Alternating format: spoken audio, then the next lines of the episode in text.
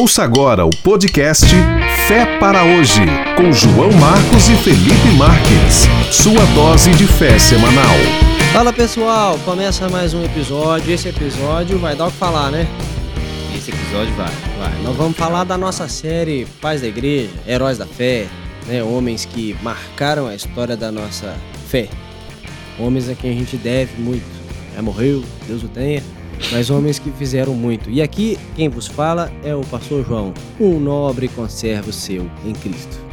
E aqui quem vos fala é o Felipe Marques e espero que a gente possa aprender bastante sobre John Huss. John Huss. Vamos o primeiro falar. episódio foi sobre a história do protestantismo no Brasil. Não. O primeiro episódio dessa série foi sobre Agostinho de Pona. Isso mesmo, cara. Muito obrigado por você me corrigir em rede pública. Agostinho de Pontes, se você não ouviu, ouve lá. Agostinho, doutor da graça. Doutor da Graça. Agora pulamos do Agostinho para John Huss. Demos um salto aí. Temos uns mil anos aí pra frente. Alguns anos. É, mas John Marcos tem um afeiçoamento especial pelo John Huss, então hoje a gente vai falar do John Huss. John Hus é um cara muito legal. E se você quiser escolher um, um candidato aí ao nosso episódio, um cara da igreja que você gosta muito, né? Pode indicar. Não sei se a gente É. Conta vai- pra gente lá no Instagram. Aliás, podemos fazer uma enquete assim no Instagram, que É, legal. Qual é o, um personagem da história da igreja que você gostaria de aprender admira mais. muito, É, né? legal. Só não põe lá. Não vou falar não. vou falar não para não espantar meus seguidores. Seguimores. Eu, Felipe, eu queria começar com uma frase. Seguidores de todas as vertentes teológicas. É, a gente aceita aqui todo mundo. Colocamos aqui, eu coloquei uma frase de John Hus aqui pra gente começar. É polêmica. Não é à toa porque o cara, não é à E toa nós que, o- temos muitos que o cara foi católicos. morto, que o cara foi morto na fogueira, né? Tem que lembrar que nós temos muitos católicos também É, nos mas, ouvindo. é- Abraço pros católicos que nos ouvem. Abraço, beijo no coração. E a John Hus dizia assim: Por isto, nem o Papa é o cabeça, nem são os cardeais o corpo da Igreja Santa, Católica e Universal. Porque somente Cristo é a cabeça e seus predestinados o corpo, e cada um membro deste corpo. John Hus. Hum, até arrepiei. Arrepiou? Arrepiei. Os cabelos da nuca? Fez a vida nuca. pois bem, Felipe, eh, John Hus, o que, que você acha desse cara aí? Hus foi um cara gente boa, né? Muito boa. Hus nasceu, pra quem não sabe, ali no que hoje é a Tchecoslováquia, né? É. Que, não é mais também Tchecoslováquia, Que né? não é, é. Hoje é República Tcheca. República Tcheca e países adjacentes. Exatamente, países adjacentes. República Tcheca teve um papel ali muito importante na Segunda Guerra Mundial, Eu né? posso dizer que ele era um cara boêmio? Ué, É, segundo o nosso linguajar, não pega bem, né? Mas é o território da Boêmia, né? Isso, por isso que eu tô falando. É, exatamente. E ele foi um gran... um que nós chamamos na teologia de pré-reformador, né? Pré-reformador. É, Um homem que ele não a reforma não estourou com ele, mas ele tem um papel muito importante, né? Exatamente. Na ocasião da reforma. Ele é contemporâneo de o- John Wycliffe ou não? Wycliffe veio um pouquinho antes. Exatamente, veio um pouquinho antes, mas podemos dizer em termos que eles são contemporâneos assim, né? Em termos de obra e de Exatamente. movimento são contemporâneos. São contemporâneos. Não Legal. acho que, in- inclusive, é bom salientar pro pessoal, né, que Hus não, Hus não tinha a mesma opinião em tudo que o Wycliffe, né? Ele não era um discípulo Um dele. discípulo, mas ele tinha pontos concordantes muito positivos com o Wycliffe. Então, é Um boêmio e o outro inglês. Inglês. Um de Oxford, faculdade de Oxford, e outro da Universidade de Praga. Isso. Inclusive, a cidade, a país República Tcheca hoje é um dos países mais ateístas do mundo, né? Não sabia. Tem uma parcela de protestantes que não chega a 1%. É a faculdade de. é, não é Leipzig? Leipzig é a Alemanha. Leipzig é a Alemanha. É, hum, é, que deu a confusão aqui com o pessoal lá da Universidade de Praga. É Leipzig. Mas a. É Leipzig que deu a confusão. Mas Isso. É. a Universidade de Praga, que é a, a de Praga mesmo. né? Eu acho que eu formei nessa universidade aí, que Uma minha mãe praga falava de comigo assim, ó, universidade, praga, ó, cara. praga. minha mãe sempre me chamava dessas coisas. formei em praga. Só que John Huss. É, agora a República Tcheca, a gente precisa realmente. Tem gente que enxerga com maus olhos né, essas missões na- europeias, né? Que hoje tem muito brasileiro indo fazer missões na Europa, muito americano indo fazer missões na Europa, pra, tipo assim, reevangelizar a Europa, né? É, eu... Só que, pra mim, tem um país que é 98%. Não, 90% se declaram como ateus. É. Precisa de missão mesmo, né? vai fazer o quê? Precisa. É, é um país pós-cristão. É mais de, talvez seja mais difícil de evangelizar do que um que ainda não conhece muita coisa, né? Exatamente. Porque, é Porque ele. É. Provou, né, da, da Isso graça. mesmo. Ele passou do cristianismo É, então. e agora enxerga o cristianismo como opressão, como movimento de dominação e tudo mais. E é uma tarefa apologética árdua para quem vai ministrar nesses É, lugares. defender a fé em ambiente assim não é moleza, não. Não é não, exatamente. Onde foi então o, o- Você falou, foi na Boêmia, hoje né, República Tcheca, e ele viveu num contexto de corrupção eclesiástica. Quando que ele nasceu? É bom situar pro pessoal. Ah, né? fala aí Fala pra nós. Fala aí, quando que ele nasceu? Ó, Nasceu por volta de 1370. 1370. Que que é isso? É, você e sabe. não 1730. Não, 1730. Cuidado, hein, Felipe? Cuidado, pessoal. Não vá falar errado, hein? 1730 já tinha acontecido reforma e tudo. É isso mesmo, 1370. Uma família camponesa, Isso, família simples, né? humilde. Humilde. Não, não tinha dinheiro, tipo a minha família, assim. Uhum. Não uma família de nobres e cleros, igual a do pastor João Marcos. É, não vou nem falar nada, não. Então, Felipe é o próximo Mafuz. Ele- Família do Felipe é os próximos Mafuz de Lafayette. ele ingressou na faculdade, né, João? Com 17 anos. Isso. E ele tinha uma, Isso uma em Praga. profundidade em Praga. Faculdade de Praga. Faculdade de Praga. E Tinha uma profundidade acadêmica exemplar. É. Pessoal, hoje os jovens cristãos poderiam aprender um pouco né, com o John Hus, É. com esse pessoal. Dedicar sua adolescência, sua juventude a- ao estudo da palavra. Você É. falou isso num episódio recente, acho que foi o de Marcos, né? Que você falou que os, os orientais tinham essa coisa filosófica, né? Os teólogos orientais. Uhum. E no- nós aqui do Ocidente temos essa dificuldade. É. Estudar é uma coisa pesarosa. Estudar é muito difícil, né? A galera tem muita dificuldade de estudar. Ainda mais hoje em tempo de mídias sociais. Né? É, já dizia a profetisa Cláudia Leite, né? Carnaval, futebol, não mata, não engorda e não faz mal. A galera gosta mesmo é de festa. Estudar, pensar, pensar muito dá trabalho. Dá trabalho. Mas o- os grandes homens na história foram homens que pensaram muito, Foram. fizeram muito. E o Hans foi um desses.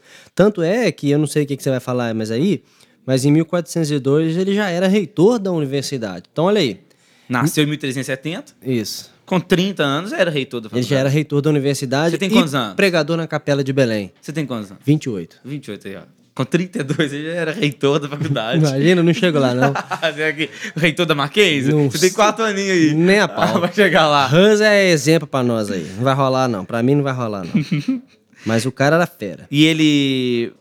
Eu acho que vale pontuar pro pessoal, né? Que, como você falou, era um contexto de corrupção moral profunda e absoluta, né? Uhum. É, eu confesso que estudando, eu fiquei até um pouco confuso. Talvez se você quiser elucidar, talvez você pegou melhor essa parte do que eu. Tinha um, um- um problema muito grande com relação de votos ao Papa. Isso. É, tinha, o- a- o, a- o colégio eleitoral de votos ao papado era uma É. coisa meio confusa ali. Parece É. que uma galera tinha direito a tantos votos. Os outra galera- alemãos que tinham uma população menor tinham mais votos do que Isso, os... e os outros tinham menos votos. Mas o Isso. colégio era dividido entre eles ali. É. Tinha várias linhas de, pa- de papados. Foi no grande cisma do Ocidente, né? Que chama teve a um história da grande igreja. cisma, um Ficou três racha. papas nesse momento. Isso. Tinha três papas. Isso. Um que era de avião, o outro papa de Roma, avião de Paris. E tem o terceiro papa que o- que o concílio de Pisa definiu. Isso. Que é o papa pisano, que é o que o John Hus... Isso aí. Que eles defendiam. Exatamente. Então tinha todo esse dilema e isso aí. E tinha também um problema no próprio governo da, da, da tchaca tchaca, né? Da, na Boêmia. É, tinha uma briga muito grande entre os irmãos, imperadores. É. Não sabia direito quem ia governar. E metade do território da República Tcheca pertencia à Igreja Católica nesse momento. Então pensei muita coisa. Metade de um território Não, pertencia à Igreja Hans- Católica. Hans entra na história num momento assim, religiosamente complexo É. e politicamente turbulento. Isso. É cabuloso. Você pensa, se você hoje, como pastor, já fica um pouco na mão é, aí, da presbiteriana e tudo mais, um pouco na mão do bom sentido que eu quero dizer, tá, gente? Tipo assim, independente, Uhum. Estamos financeiramente e sujeitos a tudo. essa autoridade aí. E isso. É, Hus, se ele confrontasse qualquer coisa da Igreja Católica, ele não estava apenas sujeito financeiramente. Ele estava sujeito com a vida dele. É. E né? foi o que aconteceu. E foi o que aconteceu. Que a gente Exatamente. já antecipou, mas ele morreu queimado, né? É, triste história, né? Triste story. Mas é isso aí. Ó, o rei Venceslau e a sua esposa, Sofia, escolheram ele para ser o conselheiro particular. Isso. Então a gente tava falando que ele era reitor da universidade, pregador da capela e nada, nada, nada menos, nada mais, nada menos que o conselheiro e o confessor do rei e da mulher do rei. é. Então esse é o panorama da vida de John Hus aí, o mais ou cara menos, era assim. né? simplesmente o padre do rei. É, O rei ia lá confessar os pecados para ele. isso mesmo. Era igual o, aquele o cara, o pregador reformado, o pregador evangélico foi pregar pra rainha da Inglaterra lá, o Billy Graham. Billy Graham. que a rainha, a rainha Elizabeth gostou dele. Curtiu Só ele. que ela preferiu o Agostinho. Exatamente. Ela falou que na época de Agostinho, Agostinho é, tinha um tom mais pessoal que o de Billy Graham. É. Só que ela falou que melhor ainda que Agostinho era a apóstolo Paulo. Ela falou que quando tava com a apóstolo Paulo, a Rainha Elizabeth. Essa rainha é fera, né? ela é fera. Eu já falei, né, que quando Deus criou o mundo, Adão e Eva falou assim, e aí, tudo bem? Tudo. Quem é a senhora ali? Aí Deus, já tava aí quando eu cheguei. ah, eu já tava aí quando eu cheguei, essa dona aí. Legal, viu, gente? É, Muito bom. Essa é a- um panorama rápido da história de Hans. Se você quiser saber mais, depois você estuda aí. Agora, não tem, não tem muito conteúdo, não. Você teve essa dificuldade? De eu não encontrar achei conteúdo? tanta coisa da vida é dele. não tem muito. Você tem alguns artigos acadêmicos É, sobre Hus. Eu não achei tanta E coisa da vida livros de dele. história da igreja que são os essenciais.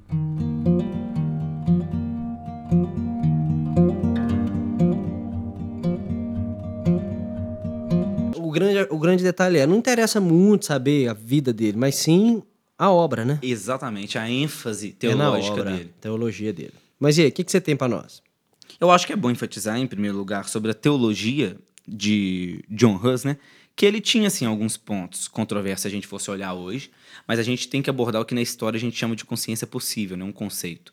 O que que é esse conceito? Dentro do que ele poderia conhecer, Hus estava muito, muito próximo das escrituras.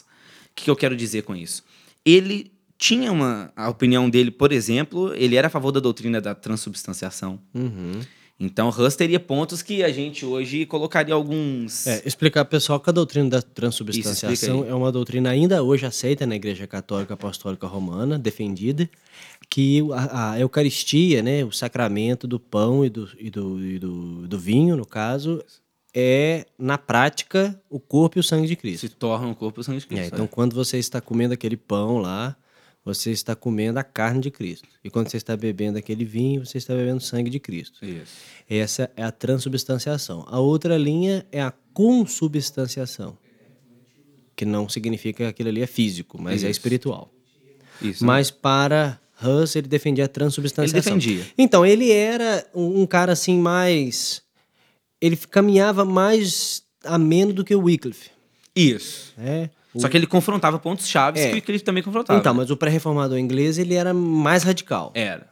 Hus, no início, era mais na dele. É. Ele ainda tinha uma tolerava perspectiva algumas coisinhas. meritocrática também. É. A, a ideia dele de graça não era como os reformadores entendiam, e nem mesmo como o Cliff entendia. Isso, em algum lugar eu li que ele era muito gentil, né? O povo gostava, muito dele.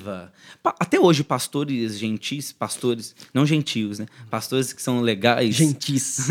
pastores que têm carisma. David Leonardo ainda curtiu. tem muita facilidade de alcançar o rebanho. É, É mesmo mesmo que- mais facilidade. Mesmo, Mesmo que fale bobagem. que fale bobagem, exatamente. É, o povo tem que ficar esperto com isso aí. É, inclusive falar bobagem é um requisito, né? Se É, você falar pra ser bobagem e gentil, for às cari- vezes. e for carismático, Ah, não, acabou. Aí o céu, você caiu o na céu é o graça. limite. é. Esse é o limite. Se você fala bobagem.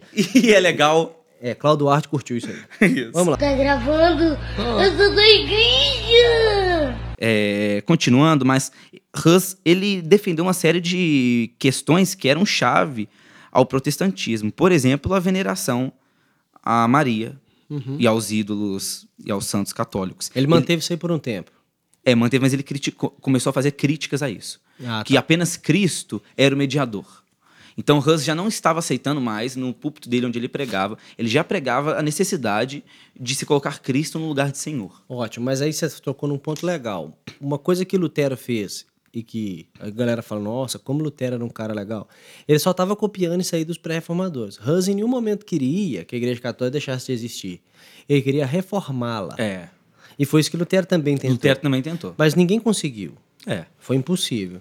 Mas era isso que ele queria, que você acabou de falar aí. né? Isso, exatamente. Hus queria até uma. ref- Ele batia muito na tecla da reforma moral e ética, né? Mais do, Wycliffe, mais do que o Wycliffe. Ele não era tão doutrinário como o Wycliffe, mas ele também tinha pontos doutrinários, né? Mas a questão dele era muito reformar a moralidade da Igreja Católica, que era muito devassa naquele momento Certo. da história. Mas aí o pau começa a quebrar mesmo é na universidade. Começa na universidade, né? se estende pro púlpito, Termina no concílio. termina no concílio de Constança, se eu não me engano, Isso, né? Constância. onde ele é acusado e morto. Então, aí vamos dar um, abrir os olhos dos nossos ouvintes que a universidade hoje sempre, né, hoje não, sempre foi um ambiente de, fo- de formulações ideológicas, filosóficas Isso. e talvez até teológicas. Sim, não, Sem- sempre. Não, mas sem falar que é teológico, é teológico. É, isso É- aí. É aí que pega, né? Não, Aí nós, que nós não pega. estamos falando de teologia, não. Aqui é só fato científico. Isso, mas tá No pano assim. de fundo é tudo teológico. Porque tudo, tudo vai terminar nesse lugar aí. Exatamente. Talvez a gente não sinta as consequências dos ensinos hoje, mas em 30, 40 e 100 anos esse- essas consequências vão chegar. Uhum. E foi assim com, nessa época aí com Hus. Ah, na universidade foi o pau quebrando, né? Porque o discípulo dele lá, o Jerônimo, de Praga, Sim. E ele- A praga de Jerônimo. ele foi até a Inglaterra e ele trouxe obras, né? Eu tô falando Wycliffe, você tá falando Wycliffe, né? É, não vão ter que. Então- A minha pronúncia deve estar errada. Não, talvez seja a, eu. A dúvida vai Vo- na sua. Não, fique, Wycliffe. fique com a que você quiser, pessoal. e aí ele trouxe, então, o livro, ele achou muita coisa legal nos escritos desse seguidor inglês, desse é, pré-reformador inglês, mas ele não se tornou um, um seguidor fiel dele, porque ele tinha divergências, você mesmo já falou, né? Das certas divergências. E o interesse deles não eram os mesmos. Os interesses eram diferentes, né? É, exatamente. Agora, Hus, ô, João, ele teve, uma, mud- ele teve uma ênfase especial que pla- deu uma planada no caminho para Lutero, né? Uhum. Que quando Hus questiona a ideia de que a igreja não é a igreja visível, mas ele diz que a igreja é a composição dos eleitos, dos predestinados de Deus durante a história, ele tá mudando toda a chave de compreensão do que é, a Uhum. É, igreja. exatamente. É, ele não está colocando mais debaixo de uma penitência, Exatamente. mas sim do propósito divino. Exatamente. Agora, antes da fundação do O mundo. que Hus traz é isso aí, que igreja já não é agora aquela pessoa que a igreja católica estende o cetro. Isso. Mas quem, através de Cristo, tem a aceitação de Deus. Não é sigo essa tradição, só, aceita por- só aceito por vocês. Exatamente. Mas fui aceito quando Deus me escolheu. Quando Deus me escolheu. Exatamente. O que Deus fez através de Cristo, por isso eu sou salvo, por isso eu sou eleito. por isso eu Isso sou- é uma bomba, uma bomba, né? E Jogou uma bomba. Porque ele mudou toda a compreensão. Então, e quando Lutero vem com as teses dele, nada mais é do que uma cópia disso aqui. Isso mesmo. É uma reformulação né, do que Hus fez. Tanto que Lutero vai lá e diz: não pode cobrar indulgência. Por que, que não pode cobrar indulgência? Porque quem decide isso é Cristo. É Cristo que decide salvação. Então, se Cristo é quem decide salvação, por que que a Igreja Católica vai s- tomar para si a prerrogativa de dizer quem é igreja e quem não é? Então, é um debate não apenas soteriológico, né, mas eclesiológico. Exatamente. A- Paulo escrevendo aos Romanos é a mesma coisa. Quando ele escreve aos Romanos, ele está falando de salvação. Mas, muito do pano de fundo de Paulo ali, Nietzsche Wright fala isso no livro dele, né? na biografia de Paulo, muito do pano de fundo é o quê? Vocês, judeus, não podem olhar para os gentios e falar, vocês não são parte Eles da não igreja." são da igreja. Exa- Por quê? Porque eles foram aceitos por Cristo. É. É, engraçado como que essas coisas teológicas estão todas englobadas, né? Muita gente fala assim, ah, não, coisa eclesiológica não tem tanto valor. Salvação é uma coisa, igreja é outra. Exatamente. E não é bem assim. Se a sua compreensão de um tiver errado, significa que o outro também está errado. É. Exatamente. Mas aí, ô Felipe, por que, que ele foi considerado herege? Pô, fala aí pro pessoal. Você não sabe, não? Esse cara, brincadeira. Foi basicamente porque você falou da questão prática. Né? É, Wycliffe pensava mais na questão doutrinária e ele na questão prática. Isso É. foi muito legal. Só que essa praticidade toda acabou tomando um rumo que, sem querer querendo, vou falar assim igual o Chaves, mas lá na questão filosófica e ideológica, ele ficou entre os boêmios considerado um herege. Primeiro por questões ideológicas e filosóficas, e não por questões práticas. Porque até então ele não tinha promovido nenhuma mudança prática na igreja. É, Mas era mais uma briga de ideias. exatamente. E aí foi o primeiro momento que ele teve esse embate e consideravam ele herege. Mas depois a coisa foi tomando outros rumos. Ele desobedeceu o Papa, né? Que mandou ele parar de pregar. Isso. E essas atitudes dele demonstraram Isso, que e- ele colocava um outro parâmetro acima do Papa como autoridade. Isso. E a coisa atinge um ponto assim que já não dá mais para voltar atrás na briga das duas universidades. É, A Universidade de Praga e a Universidade de Leipzig. exatamente. A universidade, inclusive, eu estava lendo, ela veio a surgir por causa da discussão com Hus. Ela veio a surgir por isso. A faculdade foi criada assim, nesse Leipzig, período é, foi, aí. foi criado por isso. Nesse Eles saíram período de dessa Praga e discussão, criaram essa Pra criar, pra faculdade. poder ter essa briga aí. Exatamente. Cabuloso, né? Os caras abriram uma faculdade, uma universidade pra Hoje a quebrar o pau. gente sai da faculdade. né? Exatamente. Então tinha um problema político do voto dos boêmios alemães, a gente já falou, né? Com relação ao Papa e tudo aí vai. Mas a, a escolha, então, você falou. Desobedecer ao Papa e deixar de pregar. Ele Isso. fez? Desobedeceu o Papa E continuou pregando. disse que basicamente a consciência dele é, havia uma autoridade acima do Papa. Isso parece coisa simples hoje, né? Que todo mundo pode xingar o Papa a hora que quiser. Não, mas não parece ainda não. Ah, Porque o não. Papa. Você sai na rua e fala assim: não respeita o Papa, todo mundo.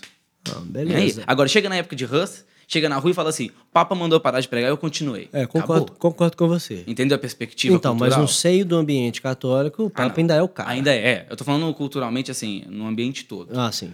Nesse período aí, todo mundo aceitava o Papa como autoridade É, máxima, não como a podia falar voz do de Deus na Papa. Terra. É, não podia falar mal, né? Porque Hans a- vira e fala na Afinal palavra de Deus. contas, o Papa é pop, né? O Papa é pop. E Hans vira e fala: não, é a Bíblia, a autoridade maior. Aí todo mundo fica desnorteado. Eita! Aí o pau quebrou. Aí o né? pau quebrou. Bíblia? é, Ratinho! Bíblia acima de Papa? Que doideira. Então o negócio dele era a consciência.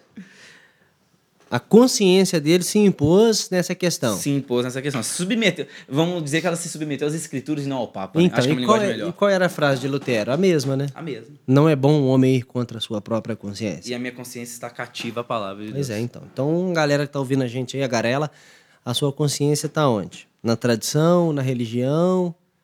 É não que tudo isso seja Um ruim. secular. Não, e, e isso tem muita coisa boa, né? Inclusive. Ou é- tá num período ou de é resgatar a s- tradição, né? Ou, tá no secularismo, sobretudo, sobretudo nas escrituras. nas escrituras, Ou tá né? no secularismo. Vamos supor que um cristão que esteja nos ouvindo vai para a faculdade. Uhum. E aí, rapidamente, no ambiente acadêmico, e eu e o João somos acadêmicos também. O João faz mestrado, eu faço pós-graduações. Eu tento, né, a, gente, pessoal? é, a gente tenta ser. Dá né? pra ver no podcast que o Felipe é que é, eu só tento. É, vai, vai pensando isso pra você ver.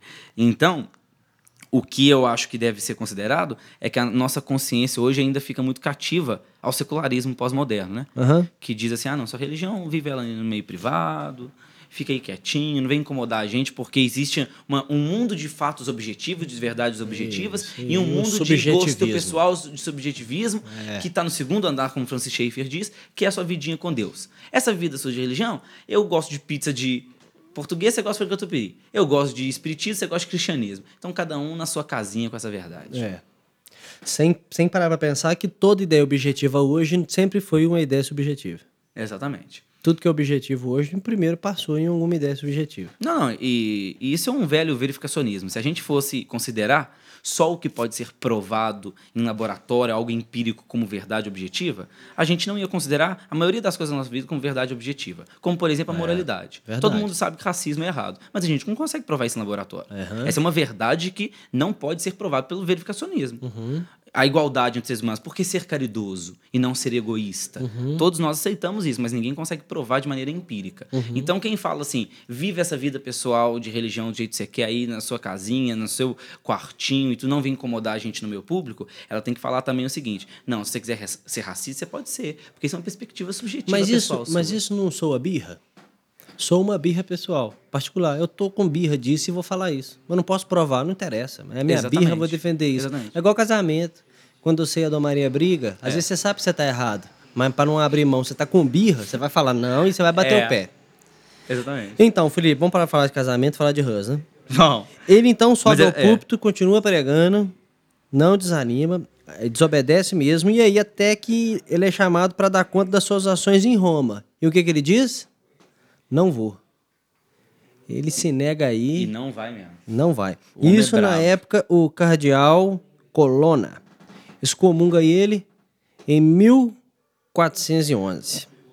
Certo? Certo. E o Papa, então, ele não vai, ele é excomungado em nome do Papa, ele não aceita o convite do Papa, é o que nós chamamos de convocação papal. Isso. Que uma coisa é a convocação papal, outra coisa é a bula papal. Isso. Explica pro pessoal o que é a bula papal aí. Não, não sei não, tô brincando. Pula papal era um era um documento Isso. do Papa expondo o- o- no que consistia a condenação da igreja, do Papa e a sua excomunhão.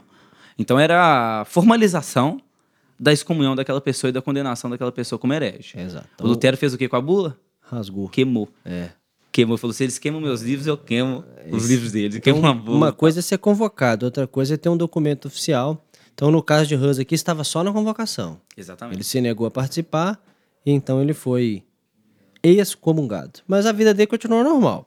Continua pregando, Continua, participando é. da vida Que a eclesiástica. cidade toda respeitava ele muito. Então, ele tinha apoio, né? Eu acho que isso é uma coisa muito interessante. O que, que esse cara fez pra ele ter apoio na Boêmia? Era muito gente boa, né? Pois é, velho. Porque o Papa tava contra ele.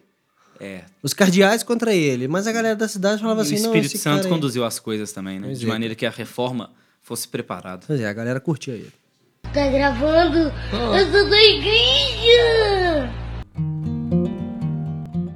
Vale ressaltar que no Concílio de Constança, eles o ameaçam e no dia 6 de julho de 1415, eles cortaram o cabelo dele, fizeram uma cruz na cabeça, colocaram uma coroa de papel. Ah, né? então, antes de você chegar nessa parte aí, que é a parte final da morte dele, É. eu queria ressaltar aqui o que eu considero mais radical da vida dele. O quê? É a frase que eu trouxe dele, uma citação dele, que é essa aqui, ó.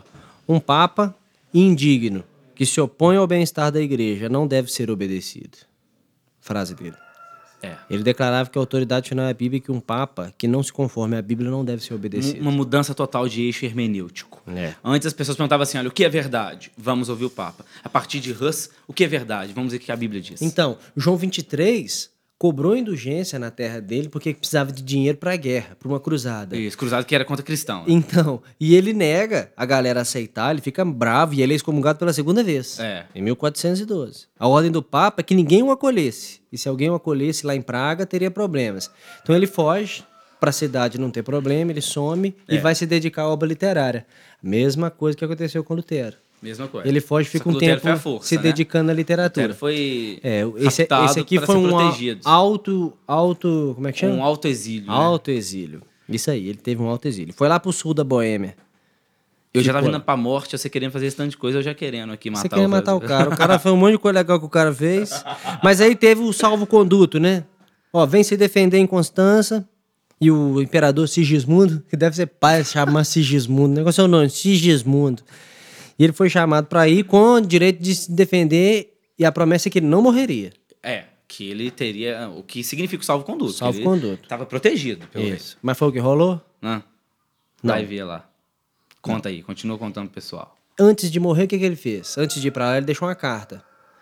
Deixou uma carta. Isso, ele de- explicando, né? Ele Que deixou uma que- carta que deveria ser lida caso ele morresse. Exatamente. E como ele se recusou a fazer parte do consistório do Papa, o consistório é aquele grupo seleto de cardeais.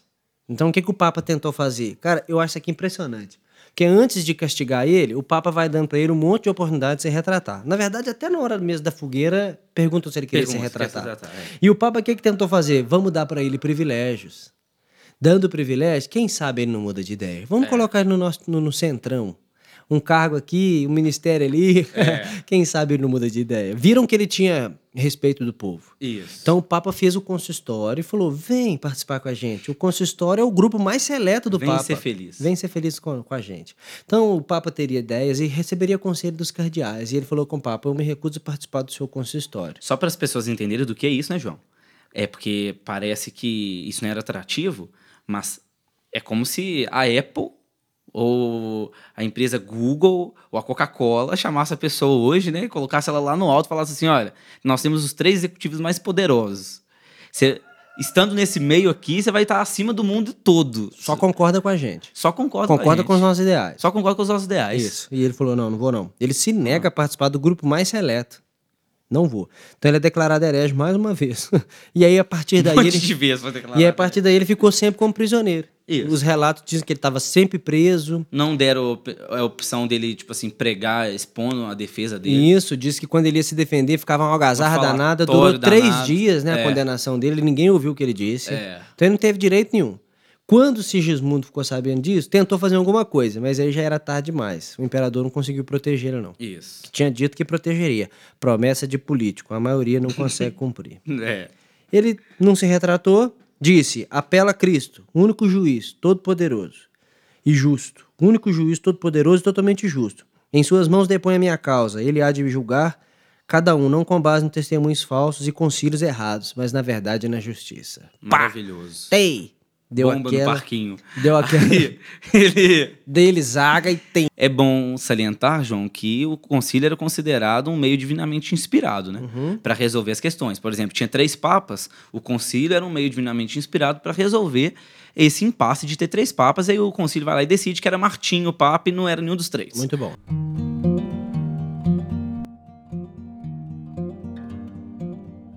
E aí, o fim da vida dele.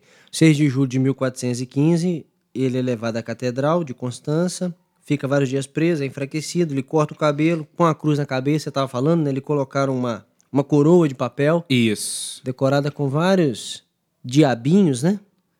E o enviaram para a fogueira.